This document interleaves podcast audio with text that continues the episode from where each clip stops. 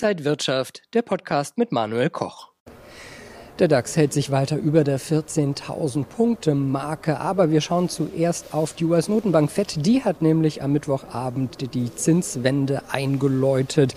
Was das jetzt für Anleger bedeutet, das bespreche ich mit Max Winke, Marktanalyst bei XTB. Herzlich willkommen hier an der Frankfurter Börse. Hat man denn von der FED jetzt außer der Erhöhung noch irgendwie mehr Details gehört zum Straffungskurs? Ja, diese Zinsanhebung von 25 äh, Basispunkten, die wurde ja wirklich sehr gut kommuniziert äh, von der FED. Was jetzt neu dazukommt, das sind die Zinsprognosen. Es gibt möglicherweise sechs weitere Anhebungen allein in diesem Jahr. Ähm, es wurde auch nochmal äh, gezeigt, dass die FED ein schwächeres reales BIP-Wachstum in diesem Jahr erwartet. Und zur Bilanzkürzung gab es nicht wirklich Details. Es soll beginnen bei einer der nächsten Sitzungen zum Tempo gab es aber nicht so wirklich viel. Und das hatte die Indizes kurzfristig wirklich unter Druck gesetzt.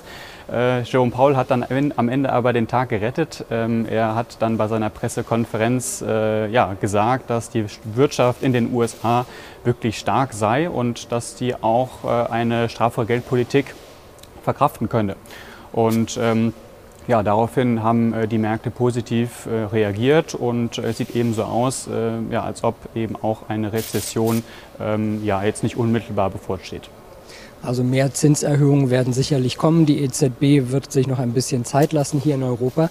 Schauen wir mal auf die Märkte. Es gibt diplomatische Bemühungen jetzt, dass äh, möglichst erstmal zumindest ein Waffenstillstand vielleicht kommen wird. Und die Märkte haben sehr positiv reagiert. Der DAX wieder deutlicher über die 14.000 Punkte Marke. Ähm, kann man sagen, dass diese positiven Meldungen dann auch längerfristig jetzt den Markt oben halten können? Ja, es gibt unterschiedliche Entwicklungen. Also ähm diese Meldung kam während der europäischen Sitzung rein, ähm, gestern. Und um jetzt vielleicht nochmal den Tag so ein bisschen zusammenzufassen, weil das war ja wirklich sehr, sehr positiv für, äh, für, für die Aktienmärkte. Ja, der DAX äh, hatte da wirklich äh, sehr gut reagiert, knapp 500 Punkte im Plus gewesen. Wir haben äh, mittlerweile mehr als die Hälfte der Verluste dieses Bärenmarktes ausgeglichen. Wir nähern uns auch wieder der 50-Tage-Linie. Und ich persönlich bin auch wieder äh, deutlich bullischer, weil wir diese 14.100 Punkte Marke überwunden haben. Ja, da hatte man äh, diesen letzten wichtigen Abwärtsimpuls begonnen und äh, ja, von dem her könnte man von der Trendstruktur sagen, dass es jetzt wieder äh, ja, bullischer wird. Der S&P 500, der hat sich auch stark erholen können.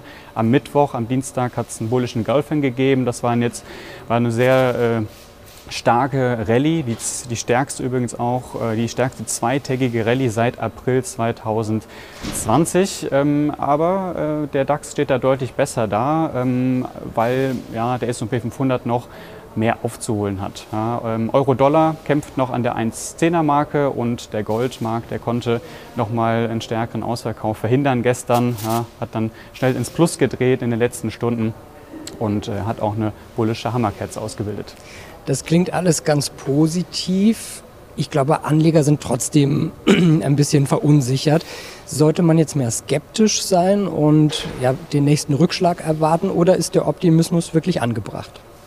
Ja, also diese Kombination aus äh, gesunder Skepsis und natürlich diesen starken äh, Aufwärtsbewegungen an den Aktienmärkten, ja, äh, das lässt äh, einem natürlich, äh, lässt natürlich einige Fragen offen. Es ist ja nicht so, dass der Krieg jetzt beendet wird, ja, sondern äh, der wird fortgesetzt. Es gibt aber eben positive Meldungen. Es geht um einen Plan, was die Neutralität der Ukraine angeht. Ähm, ja, also ähm, es ist so, die Vorbereitung läuft, äh, die Verhandlungen laufen auch. Äh, es gibt aber bisher wenig Details und wenig Konkretes. Ähm, aber dieser Plan beinhaltet eben eine Neutralität der Ukraine, ähm, und ähm, ja, in Kombination eben dann mit einer Begrenzung der Streitkräfte. Na, man möchte natürlich auch nicht, dass die Ukraine diese weiteren Pläne verfolgt, in die NATO einzutreten, aber im Gegenzug äh, wäre eben Russland bereit oder scheinbar bereit ja, äh, für einen Waffenstillstand und eben auch für einen Rückzug äh, der russischen Truppen.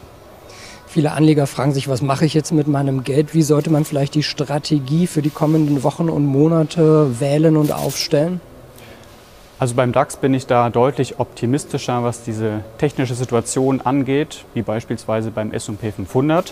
Ja, aber das kann sich dann auch recht schnell ändern. Ja, genauso wie die Märkte so negativ reagiert haben auf diese ganzen Schockmeldungen, genauso schnell könnte es vielleicht auch wieder nach oben gehen. Ähm, Wobei ich sagen würde, ja, damit wir die Jahreshochs erreichen, da gibt es eben so viel aufzuarbeiten, ja, auch an technischen Bereichen, an Widerstandsmarken. Ähm, ich, denke, ich denke, das wird ein bisschen länger dauern. Aber ähm, was die Trendstruktur angeht, beim DAX bin ich wieder sehr optimistisch einig. Ich würde, äh, ich, bin, ich würde sagen, dass Rücksetzer auch wieder genutzt werden können. Dadurch, dass dieser Anstieg aber so dynamisch war, muss man eben auch sich darauf einstellen, dass es auch mal wieder deutlich kräftiger nach unten geht. Aber ich würde sagen, dass wir vermutlich schon ähm, ja, das Tief gesehen haben. Ja, ähm, aber das ist dann auch nur eine Momentaufnahme. Beim Euro-Dollar, wie gesagt, 1,10er Marke ist wichtig. Aber diese Anstiege sind auch nur eine Aufwärtskorrektur im Abwärtsimpuls äh, oder auch im Abwärtstrend. Ja, und äh, da sollte man vorsichtig sein. Und bei Gold ist der langfristige Aufwärtstrend dennoch intakt, trotz, trotz dieses Rücksetzers, den wir jetzt in den letzten Tagen gesehen haben. Also wieder viel los. Wir behalten das im Auge. Vielen Dank an Max Winke von XDB und danke Ihnen, liebe Zuschauer, fürs Interesse. Bleiben Sie gesund und munter. Alles Gute. Und wenn euch diese Sendung gefallen hat, dann abonniert gerne den Podcast von Inside Wirtschaft und gebt uns ein Like.